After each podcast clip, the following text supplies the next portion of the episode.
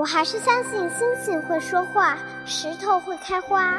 穿过冬天的风雪和夏天的木栅栏，你终会抵达。喜欢的歌，静静的听；喜欢的人，远远的看。谁的错？我喜欢你。人为什么要爱？因为蠢。爱对了是爱情，爱错了是青春。青春如酒，成长正酣。文字女巫饶雪漫，用声音拥你入怀。喂，我是雪漫。Hello，大家好，这里是雪漫电台，我是雪漫姐的编辑轮仔。今天要跟大家分享的文章依然来自雪漫姐的公共微信十七 Seventeen 的作者许白离，一起来听听今天的这篇《余生很短，有你不晚》。五四青年节的那天，夏洛洛给我发来了微信：“我结婚了，国庆节的时候来参加我婚礼吧。”我看着手机屏幕上那短短的七个字，感受到了夏洛洛此刻满心的雀跃。高一的时候，夏洛洛第一次见到王瑶科，是在篮球比赛上。王瑶科从夏洛洛面前跑过去的时候，夏洛洛的脸一下子就红了。从篮球场回到教室的一路上，夏洛洛像极了一个准备出嫁的新娘，娇羞与紧张，连同心里那点小鹿乱撞的欢乐，全都写在脸上。那时候的王瑶科喜欢化学，是个学霸，老师们的宠儿，夏洛洛心目中的天之骄子。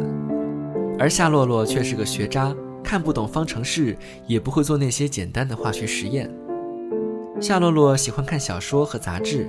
喜欢听歌，最享受的时候是下雨天，左手冷饮，右手小说，耳朵里塞着耳机，在一个没有人打扰的地方里，安静地看完一整本书。当王瑶科知道夏洛洛喜欢自己的时候，直接拿着化学资料就跑到夏洛洛面前，问他：“你要不要跟我上同一个大学？如果要的话，搭伴儿一块儿学习呗。”王瑶科给夏洛洛辅导的第一个内容就是化学元素表。他在表里圈出了四个元素，而这四个元素的谐音正好是我爱着你。圈完之后，王瑶科就回家了。他说：“等你学会了这四个元素，我再教你其他的科目。”夏洛洛哪里会懂这些理科生的表白方式啊？加上他的反射弧天生就长到无法目测的程度。等到高中毕业之后，夏洛洛才反应过来，王瑶科当年圈下的那几个化学元素符号是在跟他表白。而此时，王瑶科却已经踏上了去往浙江的火车，他也开始埋怨自己当时不懂人家的意思，还冲人家发火。可是上同一所大学的梦早已化为乌有。他打电话给王瑶科：“你丫的以后能不能不要这么含蓄？不知道我情窦未开，看不懂情书吗？”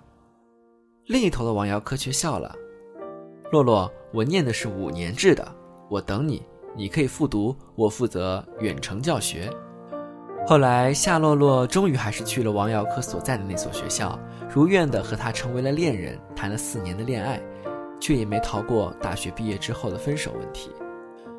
王瑶科的家乡是在坐拥着地震带的四川，而夏洛洛的家乡却是极少会有天灾的河南。对于地域的问题，他们不知道该怎样去抉择，既不想要异地恋，也不想要为了对方去奔赴一个自己完全陌生的城市。拍毕业照的那天，王耀科跟夏洛洛发短信，说：“洛洛，我们分手吧，我们不合适。”夏洛洛看到短信之后，没有歇斯底里的哭喊，也没有暴饮暴食的狂欢，只是安静地拍完了毕业照。夏洛洛回到自己的家乡打工，在一家报社工作，也因此认识了于海娇。如同歌里所唱的：“第一次见面看你不大顺眼。”夏洛洛不喜欢于海娇这个同事，他痞痞的作风总是惹夏洛洛生气，但也只是惹她生气而已。可生气不过一分钟，夏洛洛又觉得于海娇其实也挺可爱的。就在于海娇带着表情包眼罩逗他笑的时候。他突然想起了那句：“确认过眼神，你是对的人。”那天下午，他趴在桌子上，认认真真的写了一封情书，想着晚上跟于海娇吃完饭的时候给他的。结果情书还没递出去，于海娇就问他：“既然落叶归根，你可不可以归我？”夏洛洛笑了，说：“好。”于海娇比夏洛洛年长七岁，和夏洛洛在一起的一个小时之后，就把他的指纹录在了自己的手机里。夏洛洛问他为什么。于海娇说：“因为我的眼里只有你啊。”这样的话，王瑶科从来没有跟夏洛洛说过，也从不允许他碰自己的手机。偶尔眼角的余光，夏洛洛会瞄到王瑶科在跟其他女生聊天，语气很是开心。和王瑶科谈恋爱的四年，夏洛洛每天都生活在担心与恐惧之中。她担心自己哪一天醒来就会收到王瑶科的分手信息。这样长达四年的担忧，以至于夏洛洛在拍毕业照收到分手信息的时候，没有痛彻心扉的难受。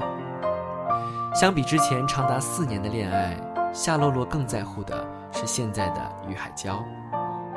夏洛洛喜欢看着于海娇在厨房里叮叮当当的给她做饭，于海娇也不让夏洛洛干活儿。有次夏洛洛很无奈地说：“所有事儿你都干了，那我干什么呢？”不曾想，于海娇居然深情款款地说：“我负责赚钱养家，你负责貌美如花。你说你嫁给我以后还要生孩子，生孩子是那么的累，总不能让你一直都很累吧？你看，好姑娘自有好男人来搭配，哪个姑娘不想嫁给爱情呢？夏洛洛也不例外。恋爱第一百天的时候。”夏洛洛用一天的时间跟于海娇去民政局领了证，回家做了一桌子菜。饭后，他问于海娇：“你是从什么时候开始喜欢我的？”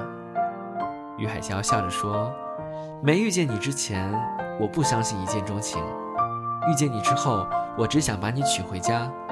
余生那么长，我只想和你一起前行。”好了，今天的文章就分享到这里了。如果你也有好的文字想和我们分享，欢迎在雪漫姐的公共微信“十七三文听”下留言，我们会及时回复。这里是雪漫电台，我们下周再会啦。